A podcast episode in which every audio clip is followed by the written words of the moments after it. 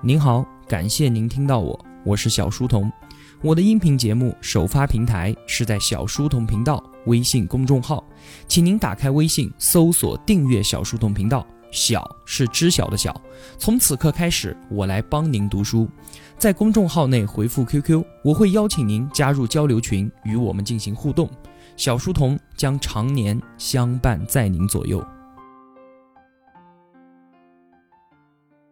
我们继续来说尤瓦尔·赫拉利教授的《未来简史》。之前我们说，《未来简史》整本书三百六十一页，而前面一直到二百五十一页的时候，都在讲述我们人类的过去。为什么呢？因为归根结底两点原因。第一个，我们人类的本质啊，就是地球上成千上万种动物中的其中一种。那在我们即将把自己变成神的这一时刻，回头看一看我们周围的动物，回头找一找我们人类自己的本质到底是什么。第二个，如果想知道在未来，比我们维度更高的神人和人工智能与我们普通人类之间的关系，那就可以先看看现在我们与动物朋友之间的关系，这是在作者看来最好的推演模型了。那我们今天呢，正在血腥奴役着其他的动物。那未来的神人又会不会这般的奴役我们呢？如果说不会，或者说不应该的话，那我们人类身上就应该拥有某种特质。这种特质是地球上其他的生物以及未来的计算机程序所不具备的。那到底有没有呢？在上一期节目啊，我们推翻了一些长久以来觉得我们人类特殊的假设，比方说灵魂。科学家就找遍了我们身体里面的每一个角落，都没有找到什么灵魂，而且灵魂说和达尔文的进化论，他们两个无法兼容。那么尼采就说了：“上帝已死，我们根本就没有灵魂。”再比方说，有人认为人类的特殊啊，是因为我们拥有主观意识，但是意识这个东西啊，直到今天我们对它也是知之甚少。最权威、最权威的说法。是人类的主观意识，只不过是我们身体内生物化学反应之后所产生的没有用的副产品罢了。人的身体能够正常的运转，我们可以正常的行动，最根本的生理机制啊，其实和计算机是一样的，都只不过是一堆复杂的算法，无非区别就是我们是用神经元和电信号在碳的平台上面进行计算，而计算机呢是用软件程序。在硅的平台上面计算，无非就是这个区别罢了。而且呢，即便意识是生物所特有的，但地球上还有其他生物啊，其他生物也有。我们和猩猩和狗这些哺乳动物是一样的，拥有完全相同的运算设备。那我们都拥有主观意识，只不过我们人类啊，并不在意其他动物的感受和情绪罢了。那除了灵魂和自我意识之外，还有一些很具说服力的说法，说是我们人类会使用工具，以及我们智力优越，我们更加的聪明，所以呢，人类可以从其他的动物当中脱颖而出，征服地球，这个是我们的特质。但是呢，赫拉利教授又告诉我们，我们并不是靠工具和智力征服世界的，因为我们在很早很早之前啊，就已经成为了地球上最最聪明的生物了，也已经是制作工具的冠军了。但是那个时候，我们人类还是一种对周围生态没有什么太大的影响力，并且不那么重要的生物。而且，我们和石器时代的祖先们相比起来啊，反而是他们更会制作工具，他们的制作能力更加优秀，头脑呢也是他们的更加敏锐，而且就连大脑的容量啊，都要比我们现代人要大一些。但是，他们只能够用长矛去追杀长颈鹿，而我们却可以登上月球。这个能力相比啊，他们可比我们要弱小太多了。那既然不是灵魂，不是主观意识，也不是智力优越，也不是会制作工具，那么这个答案到底是什么呢？其实啊，答案早在前作《人类简史》一书当中，赫拉利就已经反复多次的告诉我们了，就是一个词，叫做大规模灵活协作。不仅仅是协作哈，合作不是关键。前面的大规模和灵活两个词才是关键。仅仅说合作的话，并没有什么稀奇的，很多动物都会合作。像是蜜蜂，它比我们人类更早的学会合作，而且是数量庞大的集体合作。但是，并不是昆虫统治了地球，而是我们。为什么？因为他们的合作是缺乏灵活性的。虽然他们之间的协作啊非常的复杂和庞大，但是他们不具备改造自己蜂群社会制度的灵活性。比方说，一个蜂巢面临突如其来的威胁，蜜蜂们绝对不会推翻蜂后的暴政，杀了蜂后，建立一个什么蜜蜂共和国。这个说出来啊，就和说笑话一样的，绝对不会的。那再说，在动物界里面呢，像是大象和黑猩猩之类的哺乳动物，它们也会合作，而且是灵活协作。不过，它们却无法达成大规模的集体协作。为什么呢？因为他们的合作呢，只能够在熟人之间展开，永远都受制于邓巴数字的限制，也就是一百五十人。邓巴数字这个概念我们之前说过，你可以对照一下自己就知道了。你身边的熟人关系网永远不可能突破一百五十人这个限制，一百五十之外的人和你的关系都是相当的淡薄的，你们并不能够以熟人相称。而除了人类以外的所有哺乳动物，合作关系都只能够在熟人关系中展开，所以这也就意味着他们的协作永远不可能超过一百五。那我们人类之所以可以突破邓巴数字的限制，可以展开大规模的灵活协作，是因为我们人类编织了一张意义之网，编造了许许多多我们共同相信的故事，我们把它称之为秩序。这是《人类简史》一书中的核心观点，哈，我就不再推演论证了。有兴趣的同学呢，可以回去听之前的节目，解读《人类简史》第三期《认知革命：上帝之手的秘密》。那在公众号收听本期节目的同学，我在图文的最下面就安放了转跳连接，您可以点击了直接过去听。而人类想象中的秩序啊，有一点很重要。就是这个被我们编织出来的故事啊，必须是大量的人共同的相信，它才能够变得真实存在。单单是个别人相信远远不够，需要你周围的人都相信它，它才能够称之为一种秩序。那么反之，当所有的人都突然不相信它的时候，它也就立即就失去了原本强大的力量。这种想象中的秩序，作者在未来简史中才给了它一个定义，叫做互为主观现实。其实很好理解的，举个例子，很简单，比方说人民币，客观上来说，它不能拿来吃，不能拿来喝，对吧？也不能拿来穿，也不能拿来保暖。说白了，它就是一张纸，没有任何的客观价值。但是现在有几十亿人都相信它有价值，一张红颜色的毛爷爷，你可以拿去换衣服、换食物、换饮料都没有问题。但是啊，如果突然有一天，人们不再相信这张红色的纸的时候，虽然它还大量的存在，但是它已经失去了所有的价值。这种因为人们不再相信而价值瞬间蒸发的，绝对不仅仅只是钞票哈。同样的事情在法律、在宗教，甚至是在整个帝国上都会发生。一九九一年，就在维斯库里的一栋乡村房子里面，俄罗斯、乌克兰还有白俄罗斯的领导。只不过就是在一张纸上签了一个字，与美帝冷战了四十年，当时跺一跺脚都能够让整个世界地动山摇的苏联就此解体，从此消失了。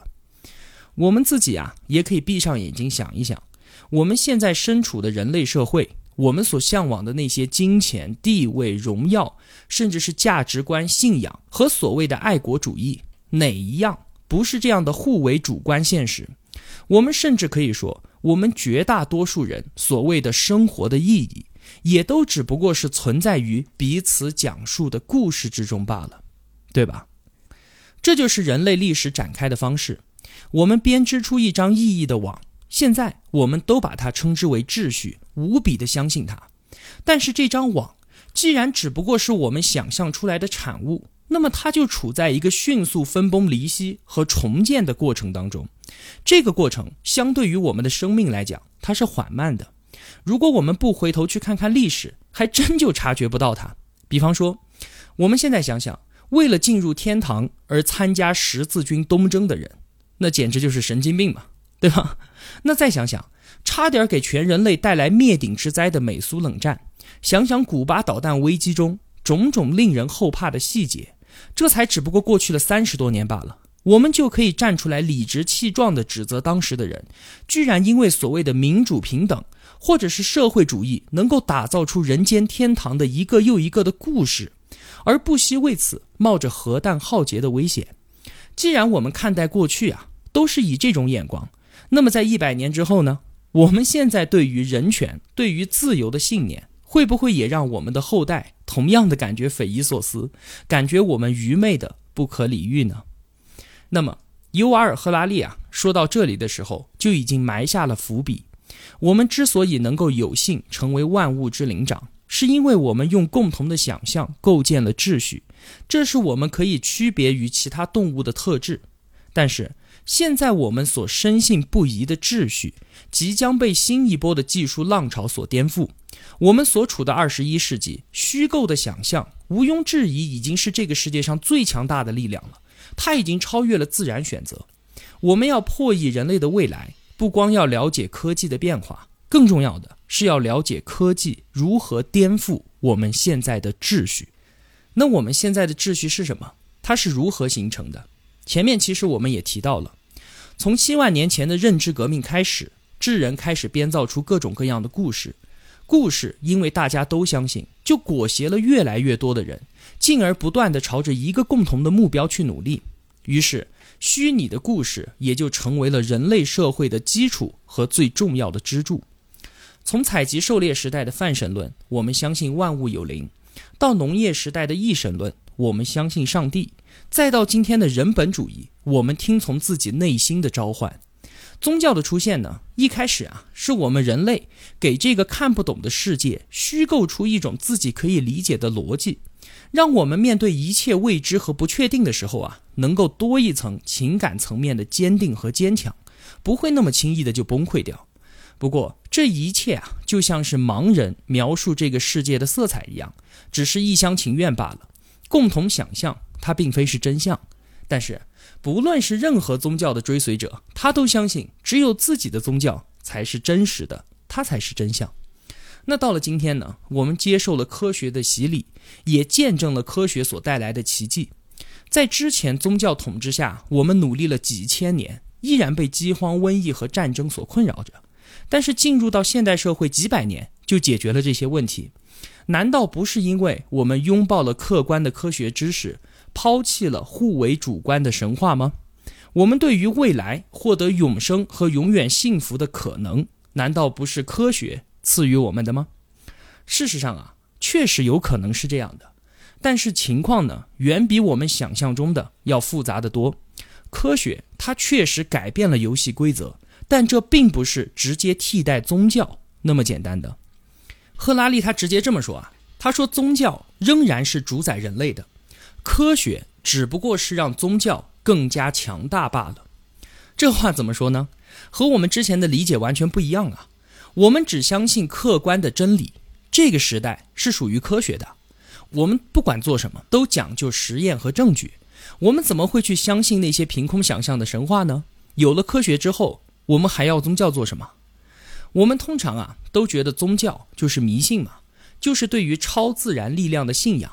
但是啊。宗教其实并不等于迷信，而且大多数人绝对不可能把自己相信的事情叫做迷信，对吧？自己相信的那就一定是真理，只有别人相信的那才叫迷信呢。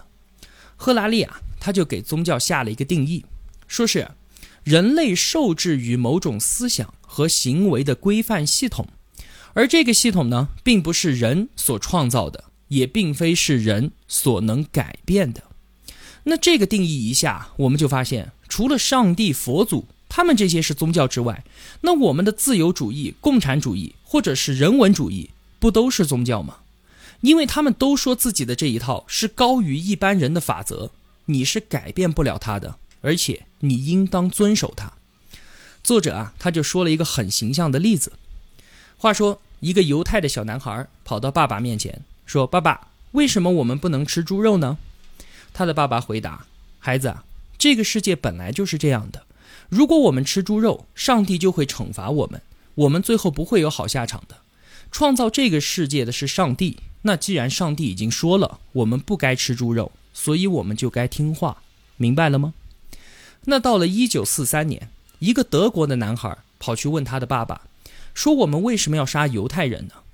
这一位身为盖世太保的爸爸解释说：“孩子。”世界本来就是这样的，如果我们允许犹太人活下去的话，他们就会造成人类的退化，甚至是灭绝。这不是我说的，也不是元首说的，但是元首他找到了这个自然法则，然后告诉我们应该怎么遵照这一自然法则来生活。如果不服从的话，最后我们是不会有好下场的，明白了吗？那到了今天，二零一七年，那在今天二零一七年，也有一个英国的男孩跑去问他的爸爸，说：“爸爸，为什么我们要管中东那些穆斯林的人权呢？”这一位爸爸，他是民主党议会的议员。他回答说：“孩子，世界本来就是这样的，所有人，甚至包括中东的穆斯林，其实本质都相同，都该享受一样的自然权利。我们必须尊重这件事情。就算是中东的穆斯林，他也应该拥有人权，否则我们自己的权利也会遭到侵犯，最后是不会有好下场的。明白了吗，孩子？从上面三段对话，我们会发现。”对于上帝的信仰和我们对于纳粹主义和自由主义的信仰，似乎没有什么高低可分啊。从佛教、道教、基督教到纳粹、自由主义或者是共产主义，他们都是说着一套高于一般人的自然法则，而要求人们去遵守它。说这些都是宗教。说到这里啊，其实已经很颠覆我们的认知了。下面还有现代的历史。就是科学知识与封建迷信斗争的历史，是科学的光明驱散了宗教的黑暗的历史。科学给予了我们世界理性和繁荣。不过啊，作者告诉我，其实不是这样的。科学和宗教啊，那是一对夫妻啊，他们是互补的。科学想要打造出可行的人类制度，就必须要有宗教的协助。这是为什么呢？其中最关键的一点，虽然。科学家能够研究出世界是如何运转的，但是科学家却没有办法告诉我们人类到底应该去做些什么。这句话非常的有深意，需要仔细的琢磨。这是什么意思呢？最具代表性的例子，我们中国的长江三峡水利枢纽工程，这算是现代科学的产物吧？不全是。为什么？我们在九二年的时候啊。决定建设三峡大坝，当时呢，通过科学的力量，物理学家呢可以计算出大坝必须能够承受多少的压力，经济学家呢可以做预算，预算大坝需要多少的成本，而电机工程师可以预测出大坝能够发出多少的电。但这个工程到底能不能够落得下去，考虑的远远不止这些。三峡大坝蓄水之后啊，将产生超过六百平方公里的淹没区。其中呢，包括了许多村庄、文物古迹，以及独特的风景和动物的栖息地，超过百万人需要搬迁，数百种物种的生命受到威胁。三峡大坝就是白鳍豚灭绝的直接原因。那既然这样，建不建大坝，显然就变成了一个伦理问题，而非纯粹的科学问题。不论任何物理实验、经济模型。或者是数学方程式都无法确定究竟发出几兆瓦的电，赚进几十亿的人民币比较有价值呢，还是保住某座古塔或者是白旗屯比较有价值？因此啊，我们中国政府是没有办法单靠科学来行事的，它还需要动用传统的价值观和意识形态的力量才可以。另外啊，我们从大了来说，我们所要做的所有事情，所有努力。包括三峡大坝这些所有事情的最终目标，是为了让世界成为一个更加快乐的地方。但是我们要怎么判断创造出更加廉价的电力，会比保护传统的生活方式或者拯救稀有的白鳍豚更有益于全球的快乐呢？十多亿人能够享受到更廉价的电力，会产生多少单位的快乐呢？而整个白鳍豚物种的灭绝又会产生多少单位的痛苦呢？再说了，痛苦和快乐真的是可以用数学进行相加或者是相减的实体吗？这就像是啊，吃冰淇淋很愉快，那找到心爱的人更加的愉快。那么吃多少的冰淇淋所带来的快乐，能够等于找到真爱的快乐呢？也许永远都不会相等吧。因此，科学能够发挥的作用啊。仍然是有限的，至少到目前为止是这样的。如果没有一些宗教元素作为引导，就不可能维持大规模的社会秩序。就算是大学和实验室，也需要一点宗教的支持。宗教能够为科学研究提供理论上的理由，也因此能够影响科学研究的议题以及科学发现的使用方式。除此之外，我们把宗教和科学看作是对立的，还有另外一个很重要的原因啊，是觉得他们两个都是为了追求真理。但事实上，他们最在乎的真的是真理吗？我们再往深看一层的话，就会发现啊，宗教最在乎的不是真理，而是秩序。宗教的目的是构建和维持社会结构。那么科学呢？同样的，它不在乎真理啊，它所在乎的是力量。科学的目的是通过研究而得到力量，用来治疗疾病、征伐作战、生产食物。就个人而言，科学家和神职人员可能是很在意真理的，但是就整体而言呢，科学和宗教对于真理的喜好远远不及秩序和力量，因此他们两个很容易就一拍即合。而我们从历史上看到的真实情况，也确实是他们两个在相辅相成。如果没有秩序的保障，科学是没有办法做深入的实验的。所以你就会发现啊，很多科技的发展都是在社会最稳定的时候发生的，也就是在宗教发挥着最大作用的时候，科技才能够得到长足的进步。而反过来呢，力量所不能触及到的地方，我们就把它交给宗教。在我们拓宽了宗教的定义之后，我们就可以看到，像是三峡大坝的建与不建，我们是交给了意识形态，交给了宗教来解决。我们按照现代人文主义宗教的指引。白鳍豚的灭绝并不能够阻挡我们人类享受更加廉价的电力，因此啊，对于现代历史更准确的一种看法，其实是科学与特定宗教所达成协议的过程。现代社会相信人文主义教条，而科学的用途不是为了质疑这些教条，而是去为了实现它们。就算是在二十一世纪，也不太可能有纯粹的科学理论来取代人文主义教条。但是，让两者目前携手同行的契约，却有可能就此瓦解。取而代之的是科学与其他后人文主义宗教之间截然不同的契约。那么，我们现代的契约到底是什么呢？下期节目我们继续说。好了，今天的节目就是这样了。